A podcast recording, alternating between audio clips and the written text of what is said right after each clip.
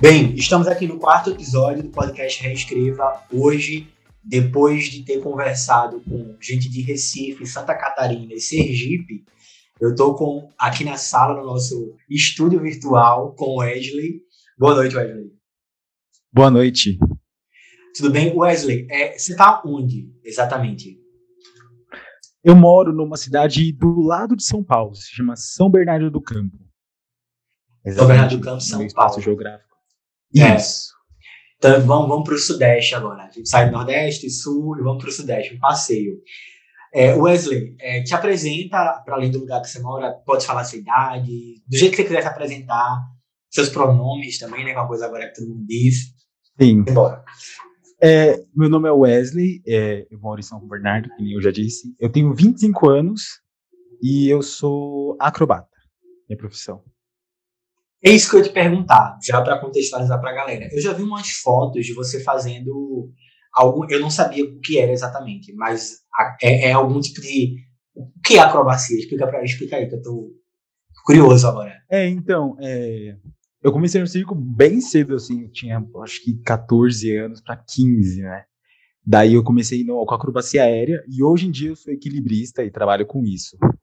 Então, basicamente é isso. Eu paro na minha mão e faço um show, assim. E tem acrobacia, eu salto também, assim. É isso. Basicamente, assim, em resumo. Eu vi as fotos, aí achei bem, bem bonitas as fotos, assim, eu disse, caramba, ele faz alguma coisa nessa direção, mas eu não, não, não, entendi exatamente o que era. Acho massa, que experiência bacana essa tua, e eu nunca tinha conversado com um acrobata, estou muito feliz agora, é, realizei essa, essa conquista. Vê só, Wesley, a gente está conversando é, nesses episódios sobre Enem, sobre Sim. ser vestibulando, sobre ir fazer é, prova. Muito recentemente, a gente está às vésperas praticamente do Enem agora. E eu quero saber como tem sido tua experiência. É, como, é que esse, como é que foi esse ano para você, nesse sentido? É, então, eu resolvi fazer o Enem bem. Quando vi as inscrições, as inscrições, que as inscrições abriram, eu falei assim, ah, eu acho que eu vou me inscrever, assim, porque eu nunca entrei numa faculdade, assim, na minha vida. Entrei, eu já entrei, assim, dei um oi, mas nunca fui aluno, né? Porque, então, N motivos. Daí eu vi que estava aberto e eu falei, meu, eu quero testar para ver o, o, quanto eu tiro de nota nas coisas, se eu ainda lembro o, as coisas que eu, que eu aprendi na escola. E foi basicamente isso. Mas eu, eu acabei tomando muito a sério, assim, essa. Porque no começo eu me inscrevi e falei, não, é isso vou só testar meu conhecimento. Só que agora eu estou estudando, é, não estou numa rotina extrema assim de estudo, mas eu estou estudando com frequência, assim. Porque é interessante, é, vocês quatro até agora, né? Serão seis episódios, mas vocês quatro tem é, não João, porque João já seguiu direto do médio e foi direto, tá indo direto, ele mais jovem que vocês. Mas tanto Léo como Joyce, ambos tiveram um intervalo né, para voltar a estudar depois que saíram da escola ou terminaram uma outra graduação. Como é voltar a estudar, é, Wesley, depois de um tempo assim? As coisas mudaram muito? Como é que, como é, quais são as barreiras que você tem percebido? Ah, as maiores barreiras que eu sinto é, é que eu perco muito o do básico, assim. Eu lembro das coisas que eu vi por último. Então, é, por exemplo, eu ah, coisas de física, eu lembro muito, eu gostava muito de física, assim. Então, é, eu lembro as fórmulas, eu lembro. Só que às vezes da matemática básica, trazendo né, para o campo da matemática, eu, eu não lembro às vezes alguma coisa. Então, eu tenho alguns simulados, eu pego eles e leio assim, e tenho eu pergunto, é, questões bobas, assim, bobas entre, entre aspas. E que eu falo, meu Deus, eu não consigo fazer isso mais, entende? Eu a, meio que o que eu aprendi muito antes, eu acabo esquecendo mais do que eu aprendi, depois. Entendi. É, e, e, retomar né, essa base, eu não sei como é que você avalia é, como foi seu sua escola básica, assim, como é que você os anos iniciais. Se você considera que foi uma escola bacana, se foi de boas, ou se é uma questão só do tempo mesmo, ou você acha que teve fragilidades? O que é que tu acha lá atrás? Ah, eu acredito que teve fragilidade, sim. E também porque eu faltava muito, assim. Então, eu, analisando hoje em dia e vendo, eu não gostava muito de ir pra escola quando eu tava da primeira à quarta série, né? Então, eu faltava meses, assim. Eu, eu não gostava mesmo, assim. Então, eu acho que, por, por minha culpa, De, e por, acho que também por culpa do, do de como a escola está é, organizada também, porque não, é, não, eu olhava para aquilo e falava, meu, não quero ir para isso, para que, que eu vou para isso, entende? Daí eu queria ficar com a minha mãe, eu sou muito apegado com a minha mãe, então eu queria ficar com a minha mãe ao invés de ir para aquele lugar um monte de criança estranha, e, e, eu não tinha muitos amigos também, né? Tem isso. É, é, é isso que eu dizer, nunca alimente essa ideia de que a culpa é sua só, né? Talvez algum, em algum nível a gente tenha alguma culpa nesse tipo de processo, mas eu garanto que a maior parte da culpa é de como esse sistema está organizado, como a escola está estruturada. Ela não está muito estruturada para ser receptiva, para ser atraente, para você sentir vontade de estar tá nela. É difícil você encontrar criança, até hoje é muito difícil encontrar criança que diga assim, ah, eu quero muito. Às vezes, elas querem muito ir para a escola, mas quando você pergunta, ela diz, ah, é porque é o convívio com os amigos, é aquela rotina de ter gente ali e tal.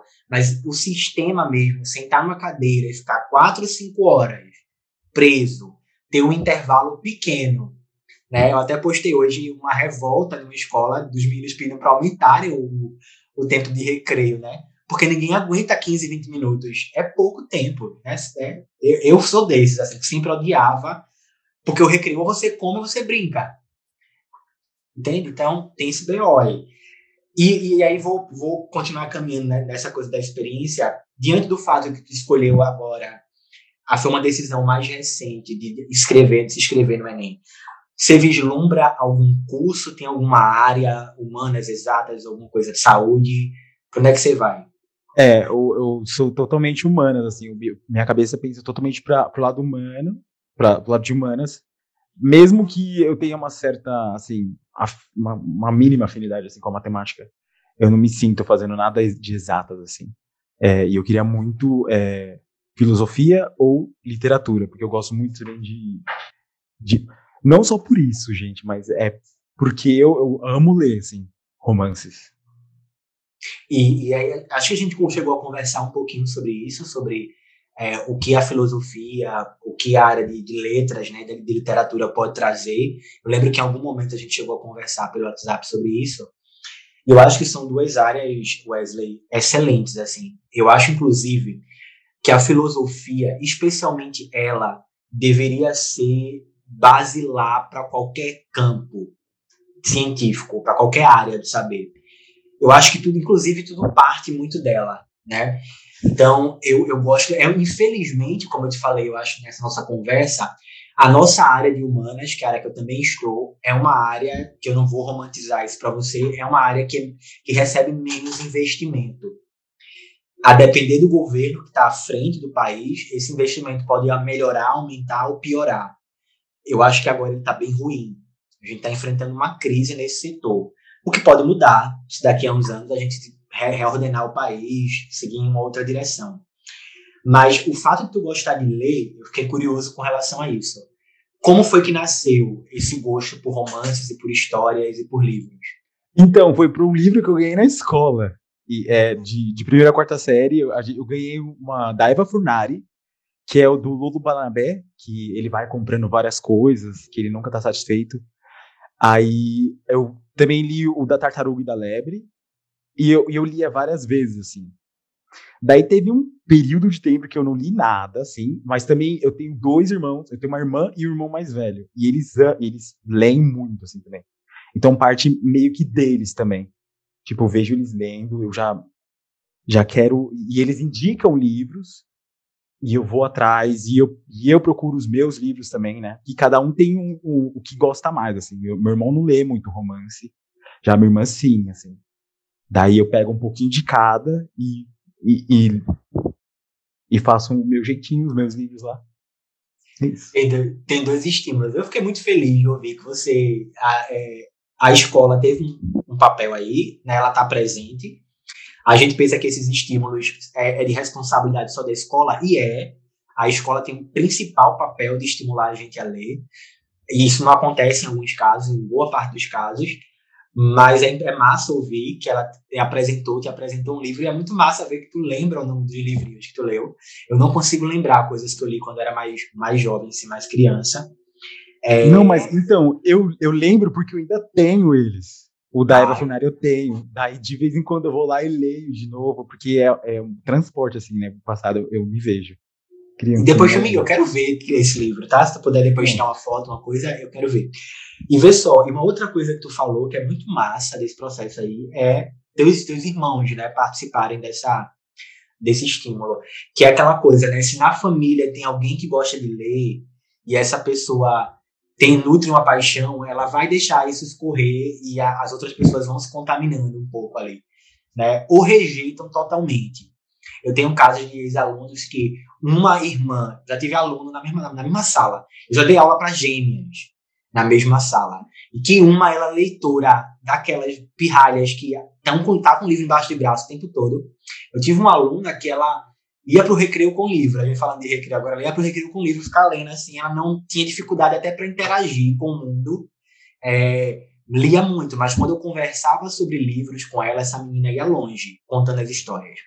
A irmã era totalmente odiava a leitura. A irmã tinha problemas graves, só queria saber de esporte, de correr, de se movimentar, que é uma coisa que a escola também não dá muito espaço para esse estudante que quer né, movimento.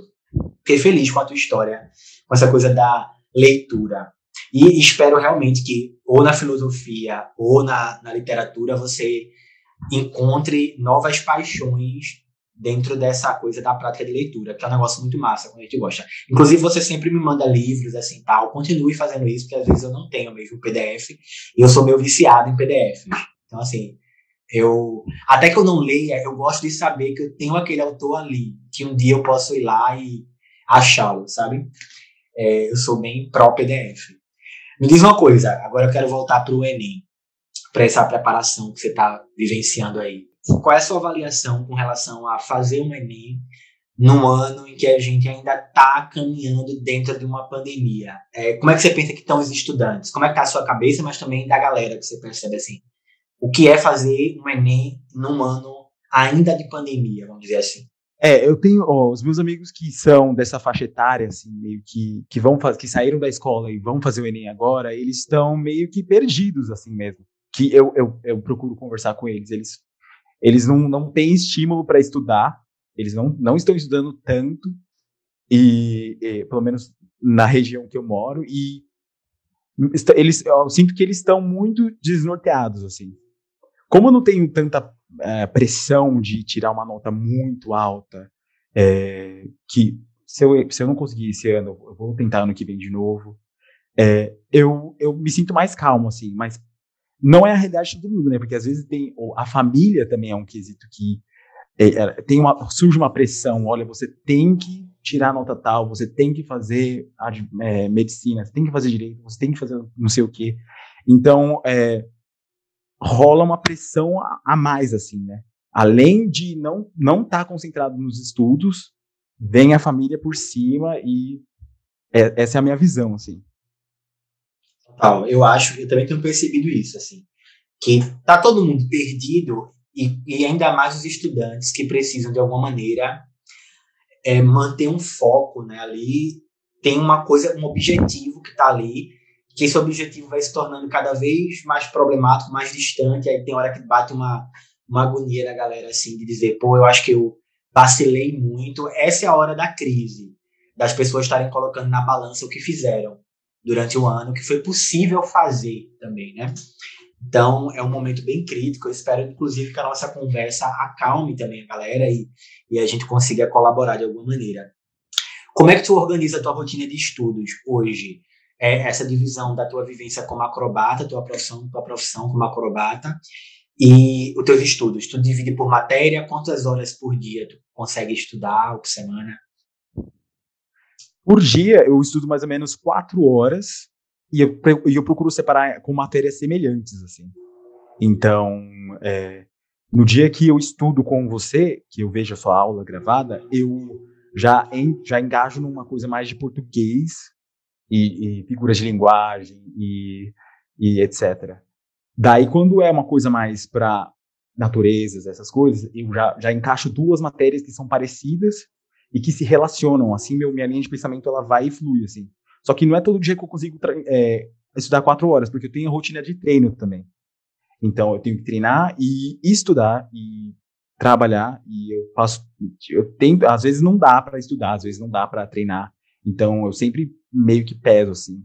Mas toda semana eu, eu, procuro fazer isso até sexta e talvez sábado. Domingo eu não faço nada, porque minha cabeça já tá explodindo, eu preciso, tipo, descansar, assim, sabe? Então, não, não domingo, nada, zero. Zero coisas. É, eu fazia exatamente igual, assim. Eu acho muito absurdo, é, na minha opinião. É claro, cada um tem suas necessidades, mas para mim sempre foi muito absurdo, domingo a domingo, virar assim.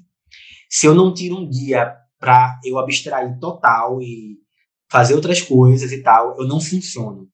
Então, assim, eu também era, eu era um estudante como você, assim. Eu ia até o sábado, eu nem ia até o sábado todo, geralmente dava um gás no sábado de manhã, para deixar tarde e noite livre, domingo totalmente livre. Aí no domingo à noite eu organizava o que eu ia fazer na segunda. Eu vou estudar isso aqui amanhã. Eu separava o material, mas na segunda eu acordava naquela, naquela vibe, sabe? Porque, pô, a galera, tem uma galera que é muito louca, assim, é de domingo a domingo. Eu não sei se esse estudo tem qualidade. Porque uma coisa é estudar muito tempo, né? Você quer que você pense é, nisso? Então, é, é isso que eu ia falar. Quando, quando eu pego para estudar muito tempo, eu acabo não me concentrando direito nas coisas. Então, acaba que passa batido e eu tenho que revisar aquilo depois. Eu já, eu, no, no começo, mês, é, em junho, julho, eu, eu tava eu tava assim, eu tenho que estudar, tenho que estudar, tenho que estudar. Só que che chegava uma, uma, uma parte do estudo que eu não conseguia me concentrar mais no que eu estava fazendo e, e errava coisa que não erraria se eu tivesse descansado. E a gente aprende no circo, né, que o, o descanso também é um treino. Todo mundo fala isso. Descanso é um treino. E eu acredito que isso também sirva para os estudos, assim. Você relaxar a cabeça, ver um filme, ir para o parque, caminhar. É, é também uma parte que é válida para os seus estudos, porque você precisa estar com a cabeça tranquila, assim, para estudar. Hoje eu fiquei curioso com uma coisa. É, a minha visão bem estereotipada, bem cagada sobre o circo, porque a minha imagem, a imagem que eu crio do circo é uma coisa itinerante, assim. É, sabe? Aquela coisa que a gente vê quando é pequeno. Sim. Ainda é essa imagem. Como é a rotina? É, tu tem um, é um circo que fica num lugar e você vai lá, treina. Só rapidamente, eu fiquei bem curioso agora. Ah, então, é, eu sou artista independente, né? Então, é, eu recebo contratos e eu trabalho para essas pessoas, assim, meio que terceirizado. Eu, eu, trabalhei em circo de lona uma vez só, assim, de ir e, e, e caminhar, assim. Mas viajar sempre, assim, com o circo. Entendi. Que massa isso. Eu, eu adoro esse tipo de coisa. E, e a gente tem tão, tão pouca informação é, eu tenho um amigo aqui em Recife que ele fez aquele curso que se faz, que eu não sabia que existia, para ser palhaço, né? Que é um processo de formação mesmo, de criação de um personagem. Então é uma coisa muito massa. Eu acho que a gente desconhece muito isso, né? Eu acho uma pena. E assim, uma pergunta: tu já pensou em artes cênicas como opção de, de estudo? Ah, sim. Eu, eu, a primeira de todas era educação física, assim, né? Mas eu já desisti total dessa ideia, porque eu acho que não. Conversando com os amigos que fizeram educação física, é totalmente o que. Não é totalmente o que eu, mas tipo assim. Hum, não é o que eu quero. Mas artes cênicas também entra nessa questão de, é, de eu não saber ainda, sabe? Mas que, que eu, na real eu tô meio confuso ainda com esses dois que eu escolhi, né? Os dois primeiros, que é filosofia e, literatura. E arte cênica pode entrar, mas eu, não, eu realmente não sei, assim, eu nunca pensei vou fazer artes cênicas. Tem a possibilidade, eu não sei como é aí, mas aqui é, é relativamente. Agora não, porque a pandemia, as federais aqui estão todas fechadas. Mas haveria a possibilidade de tu fazer uma visita e ver como é um pouquinho da rotina desses três cursos e tomar uma decisão? Então, eu tenho um amigo que ele está cursando filosofia na faculdade que eu quero é, ingressar, né? E aí ele me passou uma aula e passou uma gra a grade dele. E eu fiquei fascinado com aquilo. Eu, eu e, e, de descobrir que filosofia você estuda é, gênero também. Então, nossa, eu fiquei fascinado de ver a grade, a grade de o currículo, né? Daí meio que meu coração palpitou e, e foi amor e... à primeira vista. Isso aí é uma coisa que, quando sente isso, é isso, viu? Eu acho, velho. Meio que sente... palpitou, assim. Léo e Joyce, nos episódios anteriores, falaram bem isso, né? No final, quando eu peço para que vocês se despeçam e passam alguma mensagem para a galera que está estudando, ambos falaram isso, assim, né? De ouvir essa voz que vem de dentro, esse, essa coisa que palpita, essa coisa que está ali dizendo, olha, eu sou feliz nesse lugar. E eu acho que você viveu um pouco dessa experiência já vendo essa aula, então talvez seja esse o caminho. E aí teremos um, excelente filósofo pela frente. Para a gente falar mais de Enem, vamos falar de apostas. Se você fosse apostar num tema para redação, é uma aposta só para a gente brincar aqui de jogo do acerto ou erro. O que, é que você acha que vai ser cobrado pela banca esse ano? Eu acredito que algo, algo relacionado ao meio ambiente ou relações internacionais no que diz respeito à imigração e, e de pessoas pelo mundo, assim, por conta do que a gente está vivendo. Eu, é verdade, né? Uma coisa que a gente não falou ainda aqui nos episódios é que a pandemia também reordenou, reafetou essa, esse processo de migração das pessoas, né? E criou novos, novos preconceitos, novos medos. Tem razão. O meio ambiente, João apostou nele. João, no primeiro episódio, apostou em meio ambiente. Léo, no segundo episódio, apostou em EAD, ensino à distância. Joyce já foi também pensa que meio ambiente pode ser uma pegada, é, mas também está tá, tá caminhando em outras direções. Ela não gosta muito de apostar num tema só. Mas eu acho que esses dois, esse tema do refúgio, do refúgio que você coloca, da migração, ela é central para também entender a pandemia. Eu estou contigo. Tenho duas perguntas mais para a gente encerrar, porque o tempo está acabando. Mas são perguntas Sim. bem focadas também nessa coisa. Se tu fosse definir o que é escrever para você hoje, o que é que significa escrever? É um processo bom, ruim, prazeroso, trabalhoso? Que é que você sente quando vai escrever hoje? Hoje ele está se tornando um processo bom, assim, uma coisa que eu estou gostando de fazer. Porém, antes não era assim. Então, hoje eu, eu sinto que eu gosto de procurar umas palavras mais é, decorar mais meu texto e, e, pensar mais no que eu vou fazer, nas vírgulas e tudo mais. Então, tá se tornando, mas antes era, era meio que eu tinha barreiras, assim, mas elas já, já estão se quebrando. Eu fico feliz também, porque é, gostar de escrever, inclusive, é uma coisa que é, é importante para a sua vivência na universidade, logo, logo após. Porque a universidade ela vive essa sistemática de questão para marcar X acaba e a gente mergulha na escrita, né? A universidade funciona na produção de artigo, de resenhas, de resumos. Então, quanto mais rápido você passar a achar isso bacana, menos dor você vai sentir na, mais na frente. E aí a gente vai trabalhando essa dimensão. E para terminar, é, e a gente poder encerrar o episódio, eu já vou te convidar de cara para o episódio final, em que eu vou conversar com todo mundo junto. A gente vai abrir uma sala com vocês seis, e aí a gente vai trocar ideias. É um episódio maior, de uma hora, uma hora e um pouquinho. É, a gente vai agendar quando eu terminar as gravações. E quero que você termine dizendo para a galera assim, que está estudando, para alguém que está na mesma né, no mesmo desejo que você tem, passando por, por um processo relativamente parecido, dizer para a galera algo aí, uma palavra que tranquilize, que ajude, uma mensagem final, e a gente se despede depois, beleza?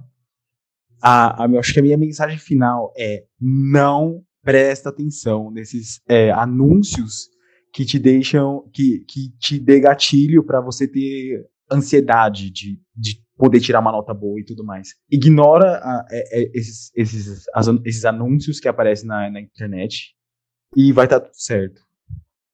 É, é isso. Eu acho que o melhor conselho que você poderia dar é esse. Não ceder a essa doideira que é, é, é um tormento, é pressão psicológica, é tipo, tudo junto ali. É meio que, meu Deus do céu, eu fico muito assustado com a maneira com que se vende a educação hoje, especialmente na internet. Especialmente depois que professor virou uma coisa meio coach também, é, que é, sabe, foge um pouquinho do que deveria ser, mistura tudo, e a galera faz terror psicológico mesmo, assim, de uma maneira violenta. Então fujam disso, o conselho de Wesley aí é importante. Wesley, só para dizer que adorei é, conversar contigo. Foi um prazer. Nós vamos nos encontrar de novo nessa reunião para trocar novas ideias. E eu desejo que suas semanas pré-ENEM sejam tranquilas, como tem sido, assim, não se faça pressão, não se deixe levar por isso. E você sabe que se precisar de ajuda, eu tô por aqui, beleza? Muito obrigado. Um abraço. Um abraço também. Valeu.